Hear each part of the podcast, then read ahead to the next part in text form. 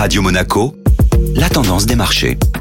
Radio Monaco, la tendance des marchés avec Société Générale Private Banking. Aurélie Lombardo, bonjour. Bonjour Benjamin. Les investisseurs continuent d'être sur la retenue. Le risque géopolitique au Proche-Orient continue de prendre le pas sur les données économiques et les résultats d'entreprises. L'ensemble des marchés européens ont clôturé dans le rouge. À l'inverse, les cours du pétrole continuent de grimper. Le Brent a atteint au plus fort de la journée un pic de deux semaines à 93 dollars le baril. Sur le plan microéconomique, les publications se poursuivent. ASML, la plus grande capitalisation européenne du secteur technologique, a annoncé 1,9 milliard de bénéfices nets au troisième trimestre 2023. Mais son chiffre d'affaires a manqué le consensus, une première depuis plusieurs trimestres. L'action a clôturé en baisse de plus de 3,40%. Du côté des États-Unis, on peut noter la publication de la banque Morgan Stanley. Son bénéfice trimestriel a diminué de 9% sur un an à cause notamment du ralentissement de l'activité de la banque d'investissement. À la clôture européenne, l'action Morgan Stanley perdait plus de 8%.